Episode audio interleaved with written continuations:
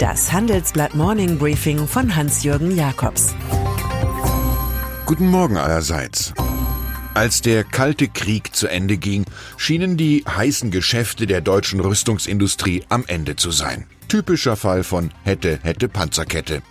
Nun jedoch sieht alles ganz anders aus. Kraus Maffei Wegmann zum Beispiel rechnet mit viel Geld. In ganz Europa müssten tausende Panzer und Artilleriesysteme ersetzt werden, sagt Vorstandschef Frank Hauen dem Handelsblatt. Das sind Megathemen mit einem Gesamtvolumen von mehr als 100 Milliarden Euro bis 2050. Und wenn die Bundeswehr wieder mehr bestelle, müsse man nicht mehr in Länder wie Katar exportieren, merkt er noch an. Manchmal liegt ein sachdienlicher Hinweis am Rande einer politischen Erpressung. Alle reden schlecht über den Diesel. Ein hoffnungsloser PR-Fall, da kennen die Deutschen aber Bosch-Chef Volkmar Denner nicht.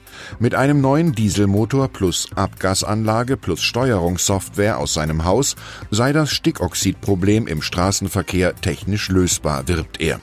Diesem Diesel wird in Zukunft niemand die Einfahrt in die Städte verbieten. Bosch, der Dieselretter, will bei den Autobauern nun selbst in Vorleistung gehen, weil es so schön ist. Drei Tage Zeit hatte Emmanuel Macron in Washington, drei Stunden nur hat Angela Merkel. Am heutigen Donnerstag früh am Abend schlägt die Kanzlerin zum zweiten Mal bei US-Präsident Donald Trump auf und diesmal wird über den drohenden Handelskrieg Europas mit den USA geredet, sowie über die Krisen in Syrien und im Iran. Anders als bei Macron werden dem deutschen Gast dabei wohl präsidentielle Kussorgien erspart bleiben. Am meisten gefällt Trump im Übrigen an der CDU-Chefin, wie sie die Sozialdemokratie über Jahre hinweg klein gehalten hat.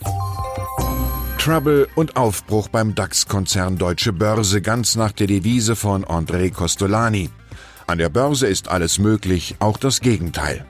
Auf der Negativseite steht der Krach mit dem einflussreichen Stimmrechtsberater Glass Lewis, der zur Hauptversammlung am 16. Mai rät, Vorstand und Aufsichtsrat nach der Insider-Affäre nicht zu entlasten.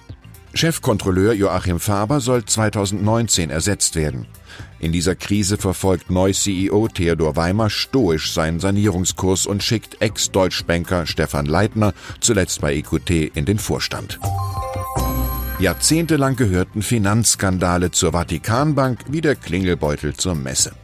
Seit einiger Zeit aber räumt im Auftrag des Papstes mit René Brühlhardt erstmals ein Laie im Tempel des Geldes auf, in der Funktion des Oberaufsichtsrats. Der Schweizer ist Geldwäschejäger und gab unserer Redaktion nun eines seiner seltenen Interviews. Rom-Korrespondentin Regina Krieger beschreibt eine heilige Mission, die beispielsweise zur Verurteilung des Direktors der päpstlichen Kinderklinik geführt hat. Jäger Brühlhardt freut sich über zuletzt 1200 Verdachtsmitteilungen. Bis 2012 habe es nur sechs gegeben.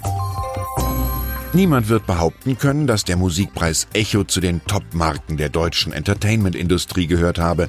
Helene Fischer gewann eigentlich immer und deutsche Poplegenden hatten so ihre Comeback-Chancen. Und doch überrascht jetzt, wie schnell die Veranstaltung auf dem Müllhaufen der Geschichte landet. Nach antisemitischen Ergüssen der Rapper Kollega und Farid Bang lag der Geruch von Pestilenz über dem Verbandsvorstand der Musikindustrie und seinem Echo, der jetzt flugs abgeschafft ist und ersetzt werden soll. Künstler ist nur einer, der aus der Lösung ein Rätsel machen kann, befand der österreichische Satiriker Karl Kraus. Ich wünsche Ihnen einen erfolgreichen, rätselfreien Tag. Es grüßt Sie herzlich Hans-Jürgen Jakobs.